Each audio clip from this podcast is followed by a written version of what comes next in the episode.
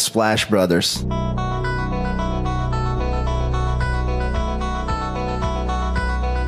The Splash Brothers, is that?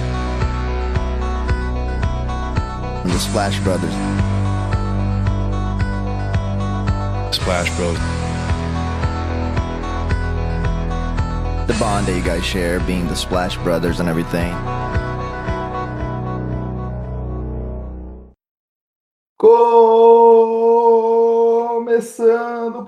Podcast especial dos playoffs pelo Splash Brothers. Eu sou o Guilherme. Eu sou o Nardo Paglioni. Léo, como a gente adiantou, hein? Podcast extra. Então, se você seguiu e tá tomando desavisado esse podcast aqui, saiba que a gente é, divulgará muitos outros ao longo desses próximos meses aqui, por esses próximos dois meses aqui, que teremos muitos jogos de playoffs e, consequentemente, a gente analisando por aqui. Então, siga a gente no arroba é, ative as notificações do seu agregador de podcast favorito. E se você também quiser, siga a gente no Jumper, não só no Jumper, Léo, no www.jumperbrasil.com, mas também nas redes sociais do Jumper, onde é que principalmente no Twitter o pessoal sempre também divulga o nosso podcast. Então, quando a gente solta podcasts extras, então é sempre bom ficar atento por todas as informações que a gente tem por aí, né? É isso. Segue a gente lá para saber, né? No nosso agregador também para você, seu agregador para você já ficar por dentro e lembrando que isso aqui a gente faz uma edição extra, mais rápida, né, Gui? Que não tenha até a, a edição no podcast do nosso crack MT. Exato. Eu tava até conversando com o Gabriel, o cara dos Martin, do cara dos esportes agora há pouco, Léo. E falando, ó, a gente tá falando que nem você aí, vamos começar a divulgar podcasts desses. Eu falei, pô, mas vocês tinham que divulgar ontem mesmo. Uma e meia da manhã começar a gravar. Eu falei, Gabriel, infelizmente, eu e o Léo ainda, a gente tem, Sacanagem. tem a vida normal aqui que a gente não consegue ter. Estamos Não aqui global, no, né? é, estamos aqui na hora do nosso almoço, né, Léo? Inclusive gravando, então, infelizmente, a gente precisa acordar cedo no dia seguinte e não conseguiríamos fazer como ele sugeriu. Mas começando aqui, Léo, deixando de papo furado, é, começando com o primeiro confronto, tivemos a vitória do Brooklyn Nets 115 é, sobre o Cleveland Cavaliers 108 e podemos dizer que a partida foi ficando interessante ao longo do jogo, porque a gente começou um primeiro quarto muito é, com uma vantagem muito grande sobre os Nets. Nets começaram muito quente. O jogo começou, Léo, com o Kevs com uma defesa por zona, tentando principalmente dobrar nas jogadas de Kevin Durant e Kyrie Irving. Os dois não tiveram uma pontuação tão alta assim quando a gente viu ao longo do jogo, mas a gente viu Andrew Drummond com 6 pontos, terminando o primeiro quarto. A gente viu o Bruce Brown com 7 pontos, até alguns reservas entrando aqui e ajudando. E Kevin Durant e Kyrie Irving ali 20 pontos, 19 pontos nos dois no total. É, a gente teve um começo ali do. Até mesmo o Irving não aparecendo tanto, né? Como foi no, no, no final do jogo. Kevin Durant também um pouco mais discreto, né? Só de repente ali duas bolas ali, mais pro final do quarto já. Mas O com- Kevin Durant foi fazer a primeira cesta dele faltando 7 minutos para acabar o jogo. Até então ele não tinha tentado nenhum arremesso. É, acho que até no geral, ontem o Kevin Durant foi um jogador que não tava naquele modo, né, de ficar arremessando sem parar e pontuando. Ele tava mais discreto, passando mais. A dobra vinha, ele passava, né, principalmente pro Bruce Ball, que aproveitou bem. E, mas mesmo assim, o ataque do Cavs conseguindo é, ter uma boa vantagem, principalmente no garrafão, né? O Drummond pegando muitos rebotes ofensivos, o, o Markkinen não conseguiu dar conta nele. Até o Kevin Exato. Love entrou e conseguiu conter um pouco mais, só que principalmente no garrafão, o Nets pontuando bem. E do outro lado, o Cavs com muita dificuldade, né? Era basicamente o Garland at- atacando a cesta e os coadjuvantes ao redor também não, não conseguiam é, aproveitar aqueles arremessos que ele acabava gerando livre, principalmente para três pontos, né? Só o Kevin Love, como eu já falei, que acabou entrando bem do banco.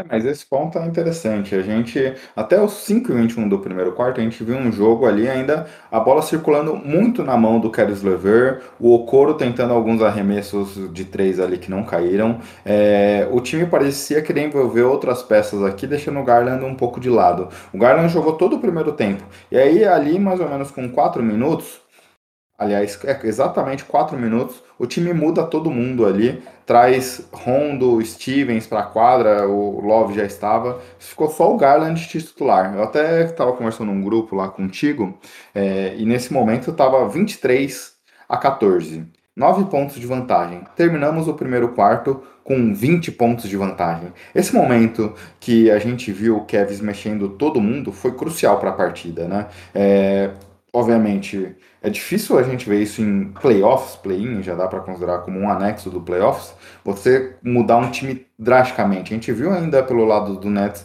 Kyrie e Duran ficando em quarta, foi um momento que os dois fizeram uma pontuação grande na partida. Kyrie fez cinco pontos seguidos ali nesse momento, Duran fez seis pontos seguidos, e aí é, o Kevs per... dá para dizer que o Kevs perdeu parte da partida nesse momento do primeiro quarto.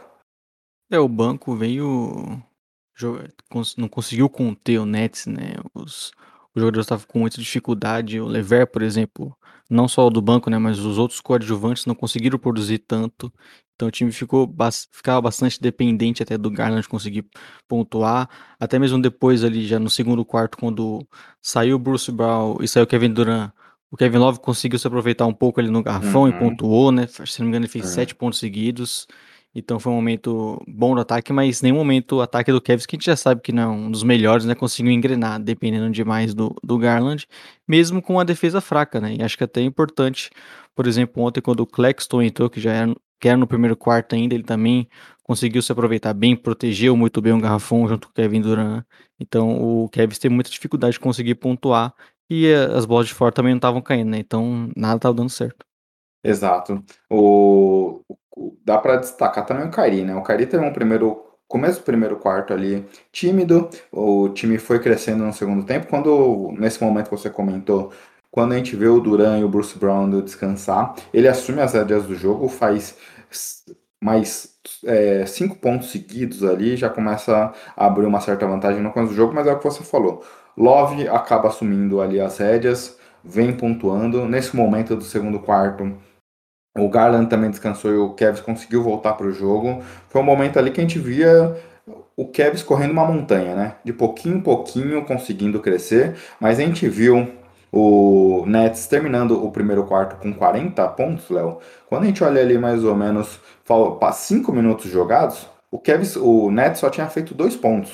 E aí o, a defesa, que é o motor desse time, a partir do momento quando o Durant descansou, depois o Kyrie saiu e ficou só o Kevin Durant em quadra, a gente viu a defesa do Kevin se ajeitando nas marcações, parou de fazer um pouco daquela defesa zona, ajustando ali para uma marcação dupla em cima da, do único astro que estava em quadra, e o time do Nets é aquilo que a gente já falava também, né? Quando a sua principal estrela de alguma forma está contida, eles tinham algumas dificuldades para conseguir fazer o time se encaixar.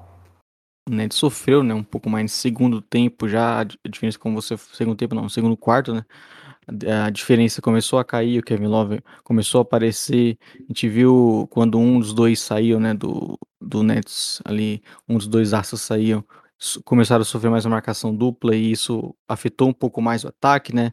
Por exemplo, os outros ao redor também não estavam aproveitando tanto. O Seth Curry tem uma partida ruim, por exemplo. O Seth então... Curry que vem ainda com problema de lesão, Sim. né? Ele terminou a partida zerada. É, e poucos arremessos tentados, só quatro arremessos tentados. Parecia ainda. Teve um momento que ele chutou uma bola de três, eu não lembro qual momento do jogo foi, mas que ele saiu até não apoiando um dos, um, uma das pernas no chão. Ali, para mim, parecia que ele ainda tá Sim. tá sentindo alguma dor. E ele nem jogou o último jogo da temporada regular, né? Ele tava Sim. meio que sendo poupado, mesmo time precisando garantir a vitória, né? Mas foi um, um ataque que não deu certo. Só que também em nenhum momento o Kevs conseguiu, né, explodir no ataque, assim, ofensivamente, e realmente trazer o jogo, né? Foi, o, foi aquele momento bom do Kevin Love, mas também não teve muito mais do que isso. Então, a, a pontuação que poderia ter, o placar que poderia ter, ter empatado, chegando mais perto ainda, ficou ainda um pouco distante, e em nenhum momento o Kevs, nesse momento, conseguiu trazer a diferença, né? É o que você falou, quando a gente vê ali mais ou menos o o aproveitamento dos Cavs, ali faltando 2 minutos para acabar o segundo quarto, eu fiz questão de até olhar essa estatística e anotar aqui. O Cavs estava naquele momento com 33% do, do aproveitamento de field goals e 17 da linha de 3, como você já tinha antecipado, 2 de 12 na, no perímetro. Então, é isso, a defesa do... Se a gente olhasse futebol americano, né, que os, os times são bem divididos, a defesa e ataque, a defesa estava fazendo o papel dela, mas o ataque era o grande problema. O time conseguiu cortar ali mais ou menos para quase 15 pontos a diferença no final do primeiro tempo, mas o ataque foi muito prejudicial, prejudicou demais o time porque o time tinha uma certa dificuldade. E aí é, é algo que a gente via pouco envolvimento do Garland controlando as ações efetivamente. Quando ele chamava a bola, fazia um pick and roll, ele conseguia pontuar, ele conseguia infiltrar, ele conseguia causar problemas para a defesa do Nets. Mas o Kevs usou pouco de, de, dessa artimanha no primeiro tempo. É, e é um ataque que eu até entendo, né? Você tentar variar mais, né? A, a função, por exemplo, do Lever que chegou no time foi meio para isso também, né? Para desafogar um pouco o Garland. Então você via ele começando algumas jogadas, o Garland se movimentando sem a bola. A ideia é não depender tanto do Garland, assim, sempre, né? Até porque alguns momentos ele acaba cometendo alguns erros, que é normal ainda. Só que o, o, o elenco ao redor dependia bastante dele, né? E as melhores jogadas sempre sempre com ele atacando a cesta, com ele Sim. chamando o pick and roll. Então, é tipo que necessitou demais dele. E nesse momento, foi até que você comentou, né? O, o Kai Irving começou a pontuar naqueles arremessos malucos dele, até no, no último segundo ali ele fez uma outra cesta difícil. Então e naquele momento, momento ele estava 8 de 8 nos field goals, 20 pontos, terminando é, ele, o primeiro tempo. Ele chegou a fazer 30 pontos sem errar nenhum arremesso, né? Então o cara que estava naquele momento começou a pegar fogo e, e aí mesmo o Nets não tendo um grande segundo período, a diferença continuou boa ainda.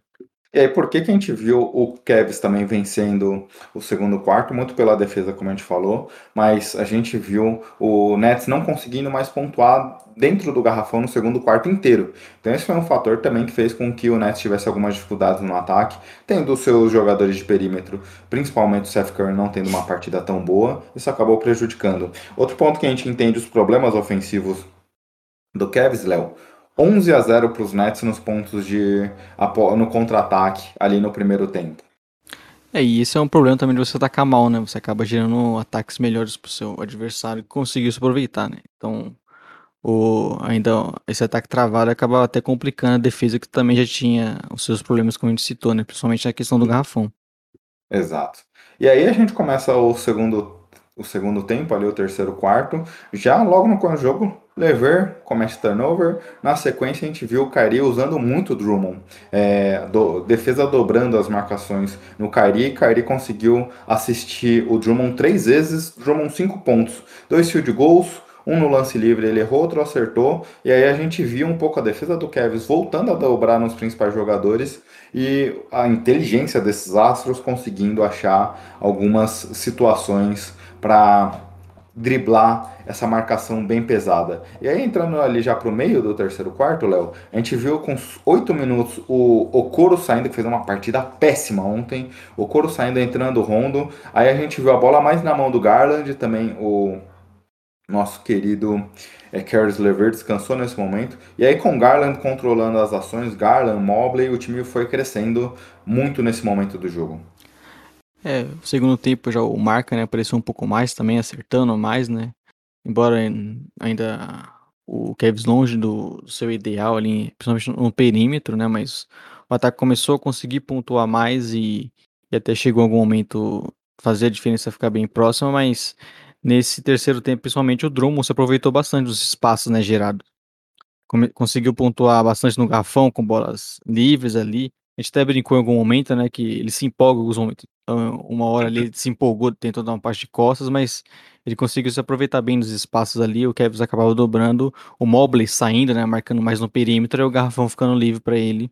E ele se deu bem. O Bruce Ball também é um jogador que se aproveita muito dessas dobras, né, para se movimentar e receber ela ali no, no meio do garrafão. Então é, é difícil marcar, conseguir dobrar sempre nesse time, porque eles têm algumas peças que conseguem é, é, se beneficiar disso e a gente viu o Nets ainda se aproveitando junto com o Kai, Kai que continuava, né? Também pontuando bem e, e mesmo o Kevin Durant não estando naquele modo dele, o time ainda, o ataque ainda consegue funcionar em muitos momentos. É, até pegando ali o final do terceiro quarto, onde é que a defesa do Kevin seguia nesse plano de dobrar a marcação em zona ali é, nas principais peças, as marcações em zonas e dobrando nas principais peças, terminando o primeiro, o terceiro quarto ali, Durant teve três bolas desenhadas para ele. Duas ele cometeu turnover, outra ele tenta um chute de meia distância errado. Durant terminou o terceiro quarto com 5 de 10 dos field goals, Léo. É, esse é um ponto que a gente viu o Kari num nível ali dominante, mas todo o restante do time dos Nets é, pareciam ali meio que levar o jogo de maneira blazer. Eu tava, a gente estava até conversando um dos grupos aqui depois que terminou o confronto com alguns torcedores do Celtics estavam falando, ah, putz, pô, depois de abrir uma vantagem de 20, o time sofreu como sofreu ali, acho que vai ser um confronto fácil. Mas eu tive a impressão que, a exceção do Kyrie, nenhum dos jogadores dos Nets forçaram é, o confronto assim de maneira jogo de vida ou morte, sabe? É, o, Duran mesmo, quando você recebia dobra, ele tocou muito no Bruce Ball, se aproveitou muito disso, principalmente no último quarto. Então é, ele não parecia daquele modo de querer sair arremessando, né? Só, só já mesmo no quarto período, como a diferença ficou ali em 4, 3, que você. Não sei nem chegou a isso, mas a diferença chegou a, a ficar chegou menos de dois dígitos. É, chegou a quatro, se eu não me aí engano. Aí, se não me engano, dois, dois arremessos de meia distância seguidos, sabe? Mas o Duran, em nenhum momento, pareceu fazer aquele jogo lá, querer fazer aquele jogo de 30 pontos, com a sequência de arremessos, igual o Kyrie Irving teve, por exemplo, no, no primeiro tempo, né? O, Duran, ele tava se contentando ser mais passivo, quando dobrava ele passava, então ele tava mais, ele não tava naquele modo que a gente conhece. Né?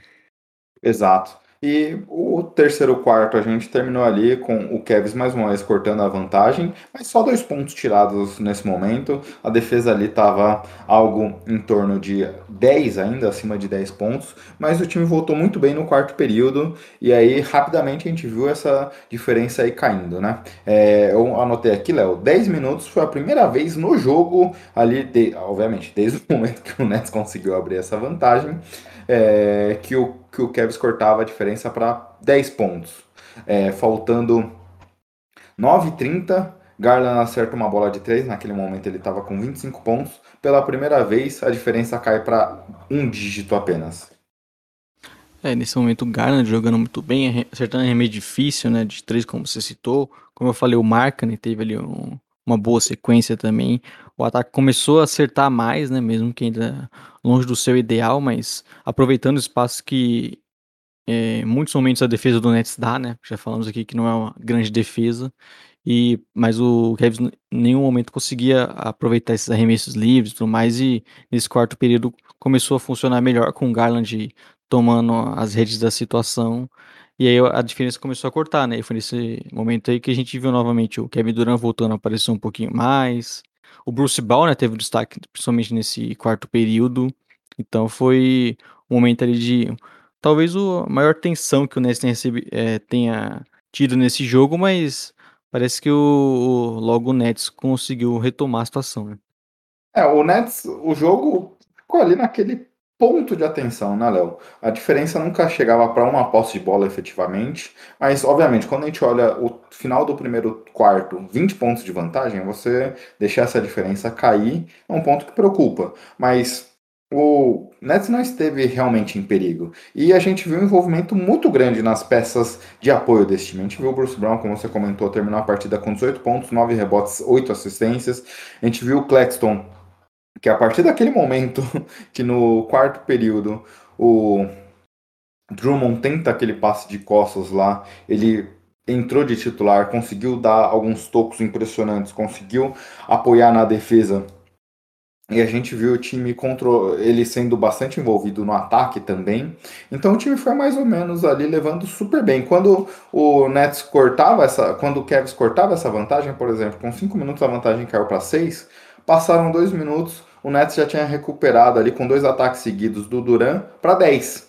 Então, é, o Kevs fazia um esforço gigantesco para tentar chegar no cume da montanha, essa montanha se afastava ainda mais.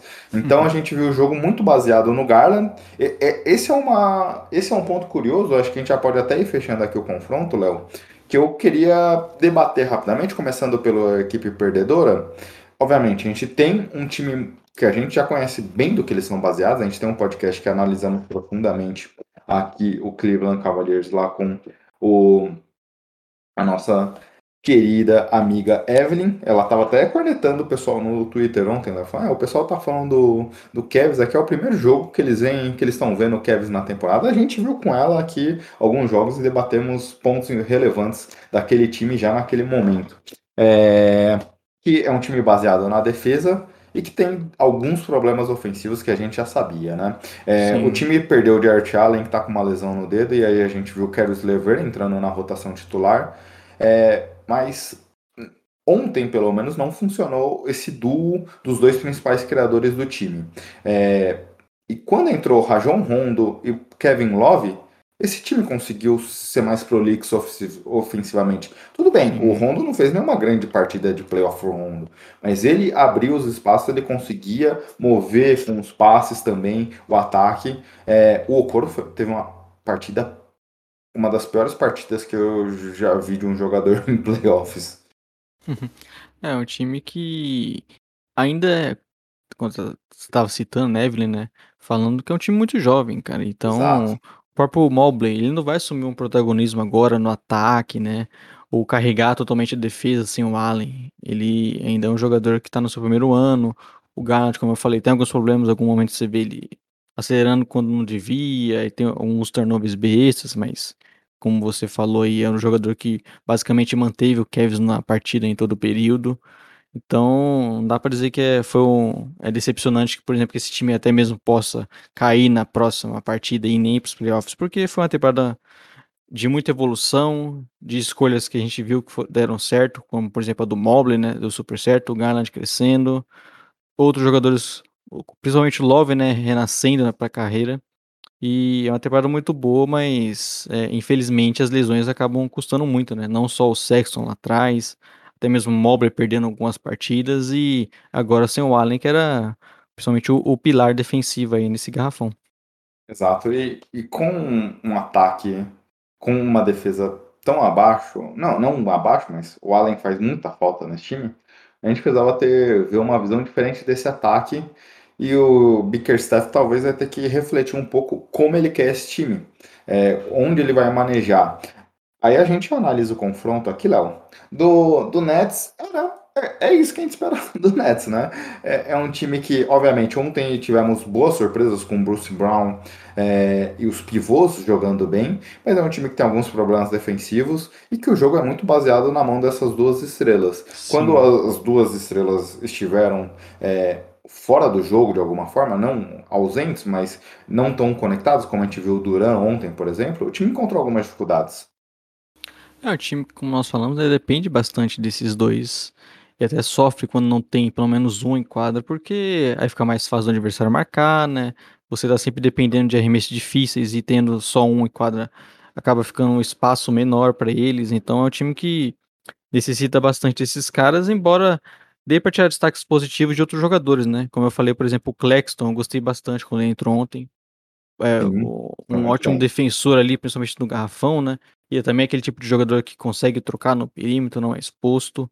Então acho que ele pode ser bem útil. Eu até brinquei, né, que ele e o Bruce Brown vão provavelmente ganhar uma boa grana nessa próxima free agency. O Bruce Brown é outro, né, que se destaca bem quando o Kevin Durant e o Kyrie estão bem marcados, se movimenta, recebe a bola, Aí ele ataca a cesta também, consegue ele... achar os companheiros livres no garrafão. Então, é um tipo de jogador bem inteligente para ter em quadra também.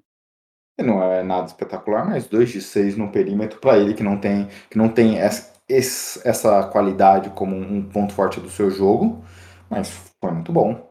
Sim, o Perry Mills tendo alguns momentos, né? Como a gente falou, o Curry tava provavelmente com uma lesão, uma lesão, alguma coisa ainda que impediu ele de jogar mais, mas é um o Nets que ainda tem algumas outras opções e e mas no geral acho que foi o, o que a gente se esperava desse time. E agora é o grande confronto, né? Agora não dá pro, pro Cavs e pro Cavs não, pro Nets e meia boca, porque o Celtics, o Kevin Durant, por exemplo, vai ter que estar tá sempre ligado, né? Não vai ter como ele ficar só passando a bola e tudo mais. É, e aí existe todo um boato em relação à saúde do Ben Simmons, que teria talvez uma possibilidade de retorno durante a série. É, isso ainda não é uma confirmação real, mas é, existe uma oportunidade. O primeiro jogo da série é no domingo, dia 17, então a gente tem aqui quatro dias, com, terminando, até considerando que foi ontem a partida, no final de ontem, quase cinco dias da, da última partida do Nets por confronto efetivo. Acho que pode ser um tempo importante para a gente reavaliar a condição do Seth Curry e do Ben Simmons. É um confronto muito duro. A gente, acho que a gente vai até analisar um pouquinho mais no podcast da segunda-feira, né, Léo? Os confrontos Sim. especificamente. Mas o Nets precisa de todas as forças possíveis para esse confronto. É, basicamente é um time, o Nets, até que se você for olhar, tem talento para brigar com o Celtics ali. É, como nós falamos, né? O elenco do Nets não é um dos piores. Eu falei, tem até algumas opções. Mas o Drummond tá foi. Robert, mas tá sem o Robert Williams, que é uma ausência. Deixa Sim. esse confronto muito mais aberto do que deveria. É, então, acho que essa é a grande questão, né? E, Léo, vamos para o confronto seguinte. Wolves 109, Clippers 104. Ah, o mando de quadra era do Timberwolves aqui e eles fizeram valer esse mando de quadra. Mas o, o Wolves não ia para os playoffs desde a participação do Jimmy Butler, né? Então já faz alguns anos. Por exemplo, algumas dessas peças do elenco, só o Carl Anthony Towns estava nessa época, então o time mudou Sim. bastante. É, mas o jogo, Léo, começou com Anthony Edwards mega agressivo, ele fez os sete primeiros pontos dos Wolves no jogo, mas a gente via do outro lado, Paul George ainda não dentro da partida, e principalmente Carl Anthony Towns e D'Angelo Russell também ali, uma partida anêmica de certa forma. É, o time do Wolves estava sofrendo muito no ataque, né? As duas equipes não estavam com o ataque funcionando bem, né? As duas defesas estavam funcionando. O jogo é, foi mega travado. É como você falou, teve o Edwards funcionando ali individualmente, mas também depois deu uma parada, né? Só que eram os ataques bem travados e, e aí começou talvez o, o a grande questão, né? o grande tema da partida, que foi o Taus ali tentando de qualquer forma entrar no garrafão, né? Ele estava sendo marcado pelo um jogador mais baixo, que muitas vezes era o Batum, o Marcos Morris, até quando trocava foi o Covington, por exemplo, e o Zubat na cobertura. E ele tentando, porque tentando é, infiltrar e cometendo falta, se frustrando e dando, dando tudo errado para ele. Não parecia o mesmo jogador que a gente viu na temporada e isso foi meio que a tônica do Wolves, né? Foi um time que sofreu demais e viu sua estrela meio que fora da partida já naquele momento. Esse é um dos problemas do time do Wolves, porque você tem um cara, e o Kevin também passou por isso, por isso até que eu tinha comentado sobre o Okoro pela partida que ele fez ontem, é, porque o Jammer Vanderbilt é nulo no ataque. É, o então isso facilita Clippers, demais a Clippers ignorava ele no perímetro. Né? Sim, totalmente. e até em outras partes do jogo. Uh, acho que sua primeira pontuação foi no quarto período, numa bola que o pessoal dobrou no, é, no em outro jogador e ele recebeu sozinho ali, sem ninguém próximo, e subiu para fazer seus primeiros pontos. Então o time tinha uma dificuldade. O Clippers ignorou o jogador e dobrava no Towns em todas as bolas possíveis. E o Carl Anthony Towns é o melhor jogador desse time, né? Fez muito sentido e conseguiu frustrar demais o time. Quando a gente olha com 5 minutos de partida, Léo, o, o jogo estava 12 a 11 para os Clippers. O time com muita dificuldade, os dois times com muita dificuldade ofensiva, como você falou. Clippers com 46% de aproveitamento field goals, Wolves com 30%. O time tentava forçar muito o jogo no Towns nesse momento. Eu não entendi porque não seguiu no jogo no Edwards, começou super bem a partida e acertando as infiltrações, bola de perímetro e tudo mais. Aí o Edwards parou de jogar, diminuiu o ritmo. A gente viu o Wolves tentando jogar um pouco mais lento, envolver seu pivô em algumas situações, e o time não conseguia avançar. É um jogo muito travado, né, Léo? No, é, três minutos para acabar o primeiro quarto, nove faltas no jogo. O Clipper já estava indo para o bônus, para a linha de lance livre, e naquele momento o Towns já com duas faltas. O time vinha encontrando muitas. Os dois times vinham sucumbindo pela defesa e parecia um jogo de Libertadores. O jogo toda hora parando, travando. O, pelo lado do Clippers, a gente já viu também Marcus Morris saindo com duas faltas, tomando uma técnica. É, o Patrick Beverly terminou o primeiro quarto com três faltas já. É, o próprio Towns também. Então, tudo muito bagunçado. É, foi um momento ruim do jogo, né? né? Bem, o jogo bem travado. O Clippers se sobressaiu ainda um pouco porque conseguiu alguns melhores arremessos, né? Tinha do Wolves, que era basicamente o Taos tentando infiltrar e não conseguindo, a bola não girando, então eles não conseguiam dar bons arremessos. E o, o Clippers, né, Norman com... Powell entrou muito bem também, né? Sim, aí nesse momento, acho que até nesse final de primeiro é, quarto e segundo quarto, já no início, tivemos um, um jogador sobressaindo, foi o Norman Powell, né? Que começou a, a fazer a diferença porque nesse, até esse momento, como você citou, o Edwards teve um bom período, mas parou. O Dilon ainda muito passivo, fez um ponto, se não me engano, no primeiro quarto e mal arremessou, né? Então era um time, era um time com jogadores até individualmente não sobressaindo. E aí foi come, quando começou o Norman Powell ter pontuar mais e, e, começar a carregar um ataque. E aí isso fez uma diferença, né? Porque como nós falamos, as, as duas defesas estavam sobressaindo por muito ainda. É só para fechar ainda o primeiro quarto, também um outro ponto que, no, que fez a diferença no final da partida.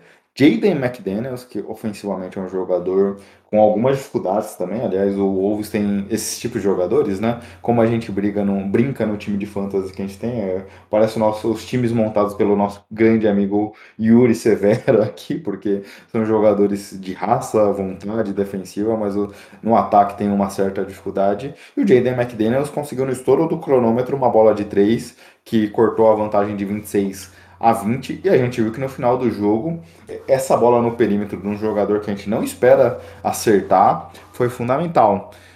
Mas você falou, Norman Powell já começou o jogo com uma bola de 3 logo no começo, ele foi conduzindo o ataque nesse time, tanto que ele terminou, ele tinha ali mais ou menos no meio do segundo quarto, quando Paul George voltou, ele já tinha 14 pontos. E esse é um ponto que acho que vale até a gente comentar, porque o Norman Powell terminou com 16 pontos, Léo. Ele teve um momento muito quente, depois ele só foi voltar a pontuar uma cesta no quarto período. Acho que faltou também o time conseguir envolver esse jogador que estava num momento muito bom. A gente via, você falou de D'Angelo Russell, Patrick Beverly também estava muito mal ofensivamente nesse momento do jogo, mas pelo lado do Clippers, a gente via Marcus Morris ali com uma cesta, Red Jackson começando a esquentar, mas o time ainda não tinha um Paul George quente, 2 de 10 nos field goals no primeiro tempo. E a principal peça foi muito bem e depois parou de ser envolvida. Sim. É, isso até achei um problema do Tailu, né? Que ele, ele, tirou, no bom momento, ele tirou o Powell. E até depois, no final, o, o Terence Mann teve um bom momento defensivo e também jogou pouco. Então, acho que ele tirou os caras no momento errado. Nesse período era aquilo, né? O Powell estava jogando bem, aí de repente o Clippers mudou e começou o Paul George forçar muita bola, né? Então era um time que é, começou a, a, falhar no que estava dando certo e, e, e, forçar com o Paul George que ainda não tinha entrado no jogo. Foi até nesse momento que o Dilow, né, começou a aparecer mais e o Wolves até virou, por mais que tudo indicasse que devia ser o contrário, né, porque o Taus e o, até mesmo o Edwards estavam entrando em, em problemas com faltas e era o time que estava com o seu principal jogador no banco por muito, por muito tempo. O momento parecia todo do Clippers, só que nenhum, nenhum momento da partida eles conseguiram realmente abrir de fato, né? É, esse é um ponto que acho que o Clippers deve estar nesse momento no divã pelos, pelos apagões ofensivos que eles tiveram, né? Porque eu falei bem, o Powell com 11 minutos ali de partida, no, 11 minutos faltando do segundo quarto, fez uma cesta de 3, teve 8, estava com 32 pontos, Léo. Quando a gente olha faltando 6 minutos para acabar o jogo, o Wolves passou à frente por esse momento que você falou do D'Angelo Russell, 41 Wolves, 34 Clippers. O Clippers fez só dois pontos em quase 6 minutos, em quase 5 minutos. Isso é um ponto terrível. E pelo lado do Wolves também, a gente tinha ali com 5 minutos faltando, Carl Anthony Towns, Jerry Vanderbilt e Patrick Beverly, os três somados três pontos. Então, três titulares com uma pontuação muito baixa e o Clippers também ofensivamente tendo muitas dificuldades. É, o Clippers sofrendo bastante, né? Eles até tiveram um bom momento atacando o Towns, por exemplo, né? Na partida toda, até por, pelos problemas de falta. Quando na, nas Reed entrava, ele acabava solucionando um pouco esse problema, mas não era motivo, né, para o ataque do Clippers ser tão abaixo assim e eles, eles sofreram na partida toda ali, né? E nesses momentos que parecia tá tudo certo para eles, né? Com o, o principal jogador adversário com faltas, o Edson também fez sua terceira falta. Foi nesse momento que o ataque simplesmente parou de funcionar, forçar arremessos que não estavam caindo e o, e o, o Wolves virou, né? E, é, e isso é, com certeza, como você falou, algo que o Clippers deve estar pensando. E até vi o, o Lucas Davi também, né, o torcedor do Clippers, que já participou aqui conosco, falando sobre isso. Que era óbvio que esse time ia ter problemas, principalmente por conta do ataque, que em muitos momentos não funciona. Né? E também o, o elenco de apoio, Léo, porque a gente via o, o Wolves terminando o primeiro quarto ali com 16 pontos vindo do banco, fora o no, nosso querido Norman Powell, não tinha ninguém para pontuar do banco. Covington terminou a partida com 9 pontos, Terence Mann com 2. Então o time não tinha como produzir pontos. A gente viu o Isaiah Hartenstein entrando na partida e eram os momentos que, principalmente quando o Carl Anthony Towns ia descansar, eram os momentos que o time era muito exposto dentro do garrafão. A gente viu até no segundo tempo é, o time ajustando a sua, o seu lineup quando não tinha o Carl Anthony Towns e usando um quinteto mais baixo. Mas só que aí nesses momentos o Wolves conseguia explorar os rebotes ofensivos. Então o Clippers estava num cobertor muito curto ontem. É, o Nas teve esse papel né, nos rebotes ali quando não tava o Taus, ele incomodava muito, né? Até mesmo no, no, no, no quarto período, né? Quando o Taus ainda estava em, em, jogo, ele conseguiu pegar rebotes ofensivos também. Então o Wolves conseguiu, no geral, nessa partida, até se aproveitar em alguns momentos disso e nesse small ball, né, muitas vezes, e, e conseguiu explorar mais, ter mais segundas chances e, e foi um fator importante também para o time. A gente viu no quarto, no terceiro período, o Clippers voltando para o jogo, conseguiu tirar uma vantagem ali, venceu o período por 33 a 25, muito porque o PG Trees voltou para o jogo e conseguiu terminar ali o quarto com uma pontuação já de 26 no total. Ele fez mais de 15 pontos nesse quarto. E a gente viu também pelo lado do Wolves, Anthony Edwards com baixo volume, apenas terminou o quarto com quatro field goals tentados, apenas um certo. O time tendo algumas dificuldades. Towns com cinco faltas, faltando quatro minutos, já saiu do jogo. Então, o time, o jogo estava muito travado. E a gente terminou o terceiro quarto, Léo, 48 faltas no jogo. O time, o jogo foi muito faltoso, a gente viu bastante jogadores tendo ali, de certa forma, um controle por conta de faltas, principalmente o Wolves. O Wolves entrou muito nessa pilha, como você falou pelo Kevs. Towns é um jogador jovem, D'Angelo Russell é um jogador jovem, Anthony Edwards é um jogador jovem, um time, um elenco jovem, sem muita experiência de playoffs, e o jogador mais experiente, Patrick Beverly, é um cara que pilha todo mundo, né? Para bem e para mal. Parecia que até aquele momento da partida, no terceiro quarto, o Beverly estava mais prejudicando do que ajudando. Teve até um, uma, um lance no começo do jogo. É, ele, o Patrick Beverly e o Marcus Morris ali num pula dois é, se batendo, aí o Beverly tomou a falta, e aí ficou naquela situação, se o Morris ia tomar, ia ser expulso ou não. Parecia que o, o Ovo estava muito pilhado de uma maneira desnecessária naquele momento, mas no quarto período ele pilhou o adversário e conseguiu levar a vantagem. Até por, por você estar falando sobre ele no Twitter, comentando e exaltando o jogador, quer falar um pouco sobre o Pat Bev no quarto período, Léo? É, o Beverly ele faz diferença para esse time, porque ele defende muito bem, né? Que é uma coisa que às vezes o pessoal fala que não, né? Que ele só grita e tudo mais, que eu acho besteira. Óbvio, o Beverly tá longe de ser um jogador, um, um All-Star, por exemplo, ele tá longe disso. Ele tem muitos defeitos como armador ele, mesmo. Ele não é o tipo de armador tá, que ataca, né? Ele tá longe de ser um jogador de AONB, qualquer coisa desse tipo. É. Ele, mas ele é um cara, um role player que faz o seu papel. E ele tem esse papel e justamente ele cumpre isso, né? Você vê ele, inclusive, acertando os arremessos em momentos importantes. Ele é um cara que briga por todos os rebotes. Ele dobra quando precisa. Ele se aproveita no momento que a gente vê ele fazendo isso até com o Paul George antes, ontem. É algum momento que o, o num, num contra um não dá certo, ele já vai lá e dobra. Então ele é um tipo de jogador que é importante para uma defesa ter principalmente, né? E pro ataque também ele consegue pilhar bastante o time.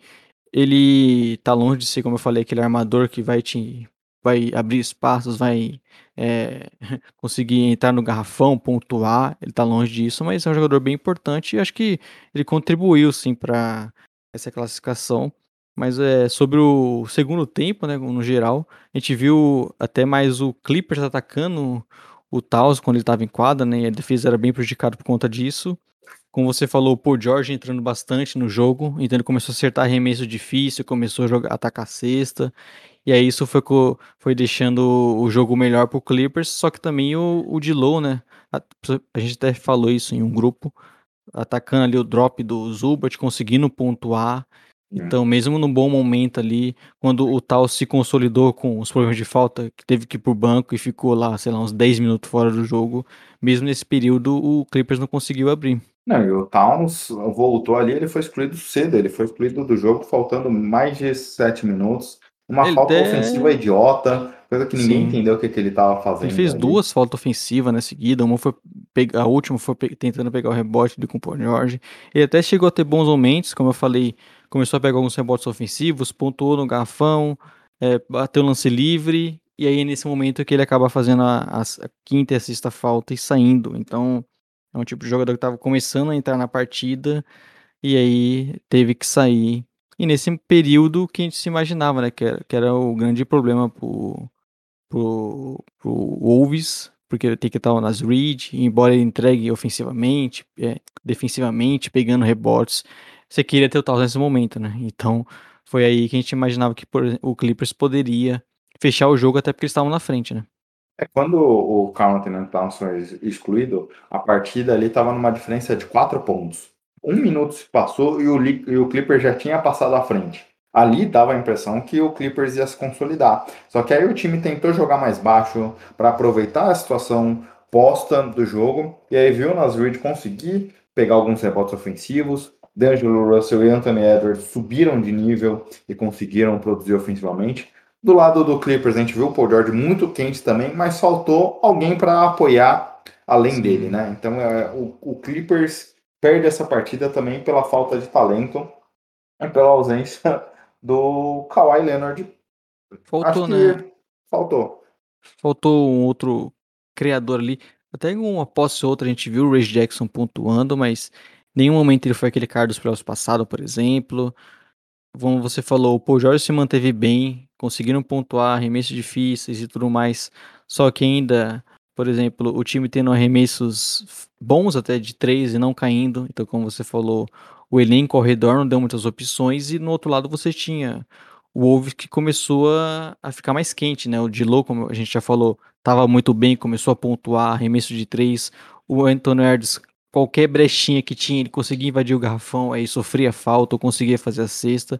Então era o Clippers que tinha poucas opções, dependia basicamente do Paul George criar, e obviamente ele não vai fazer 20 pontos seguidos, né, sequência, e o, o Wolves não, conseguiu com uma boa defesa, alguns bons contra-ataques, e principalmente com o Dilow e Anthony Edwards carregando esse time aí, e serviu, né, para fechar o jogo. É, ano passado a gente via essa equipe do Clippers, principalmente nos playoffs, quando o nosso querido Kawhi machucou, né, Léo? Imaginando que talvez, putz, Terrence Mann seria a solução do time, é, não, não seria uma ausência tão pesada. Não, não, não vem numa fase boa, assim, a gente viu um pequeno momento ali ele sendo um cara excepcional, tem muitos problemas ofensivos. Então o time passa para essa situação, tem alguns problemas ofensivos, precisa de mais gente. A gente viu, já viu o Marcos Morris, Nicolas Batum em outros momentos das suas carreiras, em outros times, conseguindo produzir ofensivamente já estão numa fase decadente, né? Então, acho que a, a, disputa pelo oitavo lugar é uma boa situação ali pelo Clippers. Agora, olhando o Wolves, é um confronto curioso contra esse Grizzlies, resgatando até o podcast passado com o Xará, onde é que ele falou que o confronto na temporada regular 2-2 nesse confronto, e duas das equipes com pace mais rápido da liga. Então vai ser interessante, principalmente o duelo, é, como os pivôs vão se encaixar nesse jogo. Eu vi muita gente, Léo, criticando já o Townsend, ah, putz, vai ser amassado pelo Steven Adams e tudo mais. Muita calma nessa hora. Foi um confronto é. que ele jogou muito mal, mas não é o que a gente espera desse jogador. Até porque ele pode entrar na partida espaçando a quadra, né? Muitos arremessos 3, tirando até mesmo o Adams no garrafão. Então é, é um confronto, como você falou, bem interessante, é, com por exemplo, uma questão importante, como tá o Jamoran, né? Ele já voltou, já teve a lesão, já voltou, mas já jogou muito bem. Só que foi um cara que, com dois momentos na temporada, ficou fora um longo período. Será que ele tá 100%? E essa é a questão, né? Um time do Grizzlies campanha muito acima, com o, até mesmo sem o Jamoran jogando muito bem, com o elenco muito vasto, mas como vai funcionar essa rotação nos playoffs, né? Então, o Wolves, por mais que tá é um time que tem muito oscila muito mais, né? A gente até brincou durante a temporada eles tiveram uma boa defesa em um período, depois foi o ataque que deu a volta por cima. Então eles oscilaram até nas duas é, nas duas partes da quadra durante a temporada. E é um, mas é um time que tem muitas opções, né? O Anthony está jogando muito bem, o Dilow jogou bem, o, o Beasley foi importante, quem sabe o Taus, né, voltando a ser o normal. É um time que tem talento, e até pelo encaixe ali, principalmente com o, o Edwards e o Taus, que pode dar muito trabalho, viu? Eu acho que não vai ser um, um, um 4x0 como a campanha poderia dizer, né? Porque pela campanha, o Grizzlies é o segundo melhor time da NBA. Da, da NBA, não da conferência. É. pelo lado do Clippers, é um ponto que eu fiquei até depois analisando estatisticamente aqui. Aproveitamento. É, empate técnico, basicamente. Mas com o Clippers vencendo. Aproveitamento de 3. Clippers melhor. Lances livres. Clippers melhor. É, quando a gente olha as estatísticas, de maneira geral, o Clippers, pelo menos na questão de aproveitamentos, foi melhor. Mas só que roubos de bola 10 a 5 para o Wolves. É, rebotes ofensivos 12 a 7 para o Wolves. O Wolves chutou 6 bolas a mais na partida que o Clippers. Aí, por mais que eles tivessem um aproveitamento melhor, o time não soube cuidar da bola e proteger a segunda chance. Então, esse foi o problema do Clippers, né? O Clippers perdeu a partida por aí. É um pouco do que a gente espera para ver para o próximo confronto. O particularmente, se o Zion não voltar, eu acho que o Clippers é o favorito contra Spurs ou Pelicans. Mas se a gente, se você imagina um confronto duro olhando contra o Suns, essa equipe eu acho que nos trouxe para a realidade. O Clippers não deve ser uma, um adversário tão complicado assim para o Suns se esse for o confronto. Mas é... é. É um time que é forte, né? Inclusive é o mesmo elenco que chegou na final da conferência no passado, né? Mas é um outro momento, dependendo muito mais do Paul George. A gente viu, como falou, o Paul bem num período, depois parecendo um pouco. O Edge Jackson não foi consistente, né? Então você acaba que tem boas opções, uma boa defesa, um, um time que é bem treinado pelo Tailu, né? Mais uma temporada boa dele, só que pecou nesses principalmente momentos finais, né? Quando era pro time abrir de vez, aproveitar que não tava o Taus em quadra, aproveitar que o adversário tava com problema de faltas e tá muito irritado com a arbitragem até mesmo. E o Clippers não soube aproveitar. E agora eu também acho favorito, é um time que tem mais peças, o Paul George tá muito bem, isso é importante, mas não dá, é um jogo só, né? o, o, o CJ também pode ter uma grande partida, o Ben Ingram vem jogando bem, por exemplo, se for o Pelicans, né? O Valanciunas pode incomodar muito no garrafão. Então é, é um confronto único que, embora eu ache o Clippers favorito, tá longe de ser né, um, um jogo ganho. E, mas pelo todo, toda a temporada, pelos problemas que eles tiveram, eu acho que o Clippers merece essa oitava vaga. É, é mais ou menos isso, né, Léo? Pro podcast de hoje. Basicamente, é isso, né? 50 minutos aqui de material bruto. Essa edição sem a participação e edição do Marco Túlio Baiman. Mas segunda-feira estamos de volta com o podcast analisando, nacional. Analisando aí o que, o que tem mais para falar sobre os playoffs, né? Agora com basicamente quase todos os confrontos definidos. É. E como você falou, isso aqui é um podcast extra ali, mais rápido, sem edição, que a gente já solta logo em sequência, né? Podcast tradicional olhando o time ruim, os times que já tiveram técnicos demitidos ou não renovados, olhando os times que estão dando adeus ao play-in, analisando os confrontos e se tudo der certo, participação do Caleb aqui, analisando mais alguns prospectos. Siga-nos nas redes sociais, arroba podcastflashbr, Twitter e Instagram. Curta, comente o podcast em todos os agregadores, Spotify, Deezer, Anchor, é, Apple Podcasts, qualquer um desses nos ajuda bastante no engajamento aqui. E é isso, Léo. Boa semana. Agora, voltar ao trabalho, né? Voltar ao trabalho e segunda que, que vem estamos de volta aí também. E Exato. vamos curtir os playoffs, né? Que tá, tá na hora já. Exato. Bora lá. Tchau, tchau. Tchau, tchau.